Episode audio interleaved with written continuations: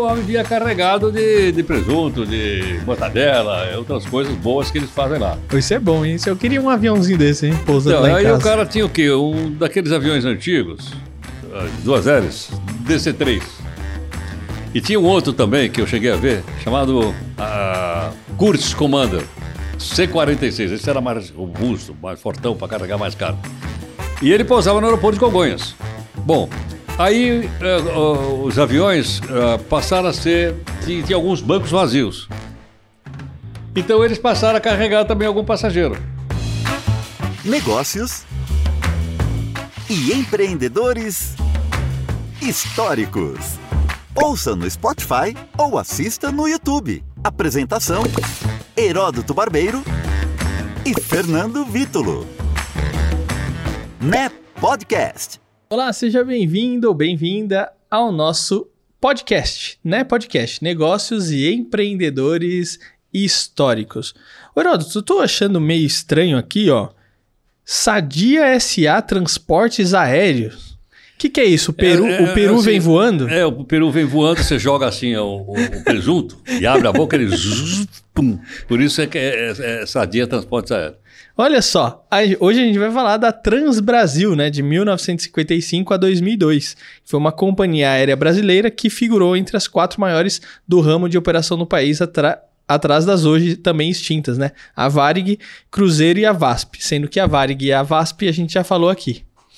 Agora, interessante que todas essas empresas aéreas, inclusive essa que nós estamos conversando agora, a Transbrasil, foi tudo pro brejo.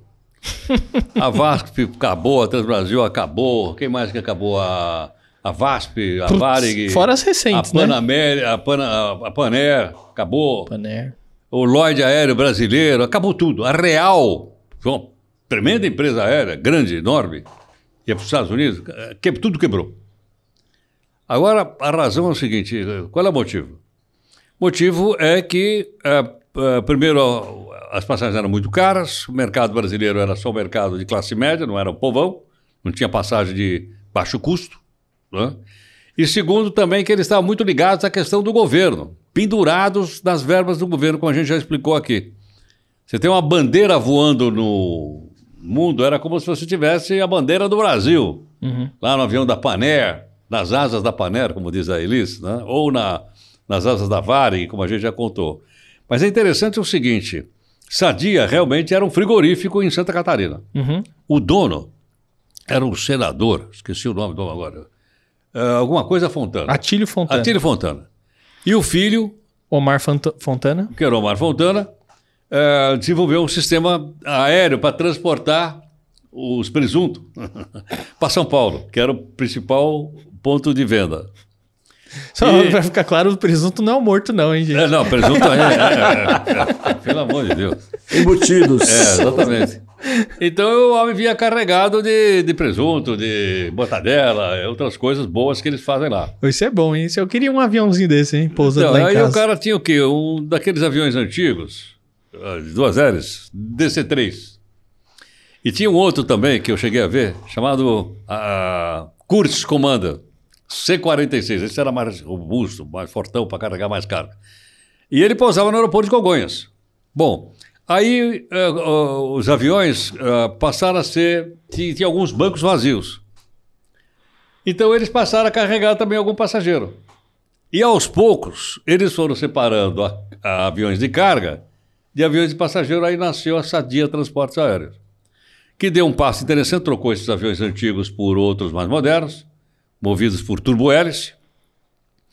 E eles, então, um deles eu cheguei a voar. Então, ah, eu acompanhei um pouco essa história aí. Eram aviões ingleses, chamados Dart Herald, estou lembrando agora.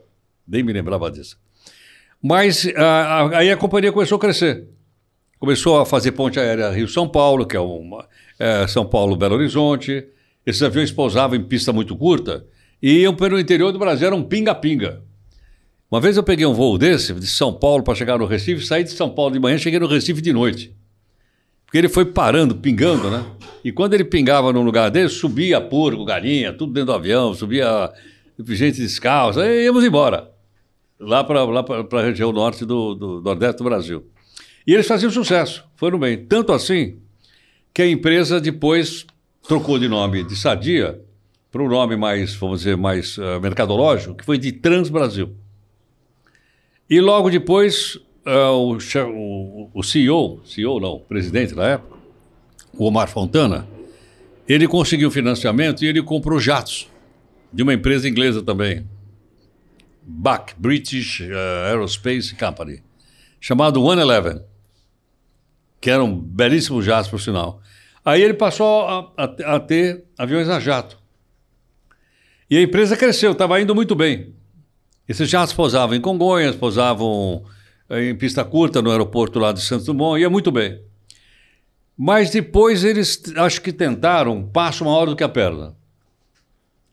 Esperavam um apoio muito grande do governo para comprar aviões grandes, pesados, caros, para rotas internacionais. E na rota internacional, meu amigo, porque você não tinha concorrência das internacionais do Brasil. Por exemplo, um avião da Air France não podia pegar um passageiro em Recife e trazer para São Paulo. Podia vir de Paris para São Paulo, de Paris para o Rio, mas não podia pegar. Então não tinha concorrência, estava fechado para o mercado da aviação interna brasileira. Quando você saiu e foi abrir uma linha para Paris, aí você vai ter que concorrer com a Air France. Ah, eu vou abrir para Miami. Uh, você vai abrir para Miami, tem American Airlines, Delta Airlines, não sei o que, Airline, blá, blá, blá. certo ou não? E aí foi o que a empresa, então, começou a se perder. E o próprio Omar Fontana, eh, eu acho que os seus métodos de gestão não eram muito atualizados. Né? O que ele gostava mesmo era de música. O homem tocava piano, aparecia em festa, tocava piano. Os artistas eram carregados de graça no avião. Como é que chama, Juscelino, o, autor de Menino do Jaçanã? É tarde, eu já vou indo, preciso me embora. Até amanhã. Bom, enfim. Era um cara que vivia voando para lá e para cá de graça. E se apresentava. Tinha até um long play. Sabe, sabe o que é long play? Aqueles discão? Long Lu, play. Luiz Vieira? Hã? Luiz Vieira. Luiz Vieira. É menino de Braçanã. De Braçanã, exatamente. E outros sucessos maravilhosos que ele fez. Excelente, por sinal, o cara. Mas, é, entendeu? Acho que ele não se atualizou e se perdeu nesse, nesse, nesse caminho. Chegou a comprar alguns aviãozinhos da Embraer, naquela época ela era estatal ainda. Bandeirante, até boi também no Bandeirante. É, mas aí ela quebrou. Assim Pronto, toda, o que a gente tem visto aqui é que normalmente essas, as empresas que eram, na época, muito ligadas ao Estado, elas não se desenvolveram, não, não foram para frente, né?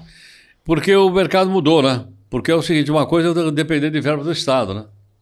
Por exemplo, suponha o seguinte, as passagens aéreas eram, como é que eu vou te falar? Eram tabeladas. Pô, passagem era tabelada. Aí o que, que eu faço? Eu estou recebendo menos de, de, da, do preço da passagem do que custa. Inclusive, até Brasil, eles entraram com uma ação contra o governo. Todas elas entraram, a VASP, outras entraram, a Varig, para receber essa diferença. Porque era tabelado, meu. É inacreditável. Era inacreditável. Mas sabe que nesse primeiro momento que ela se transformou em Transbrasil e trouxe o chamava Jatão, o Aneleve, o Jatão da Transbrasil, olha, o serviço de bordo era impecável. O pessoal que trabalhava a bordo, os rapazes, as moças, eram impecáveis. Era, aí tinha garfo, talher de metal, os pratos eram Só de porcelana. o peso para levantar isso aí. É, e sabe de uma coisa? Quando tinha alguma comemoração, mesmo em folclore, o pessoal que trabalhava na cabine ia vestido ou de índio ou de caipira. Era muito bonito, era, era, um, é, era um belíssimo marketing. Belíssimo. Mas era para pouca gente, porque era muito caro, e a passagem era tabelada.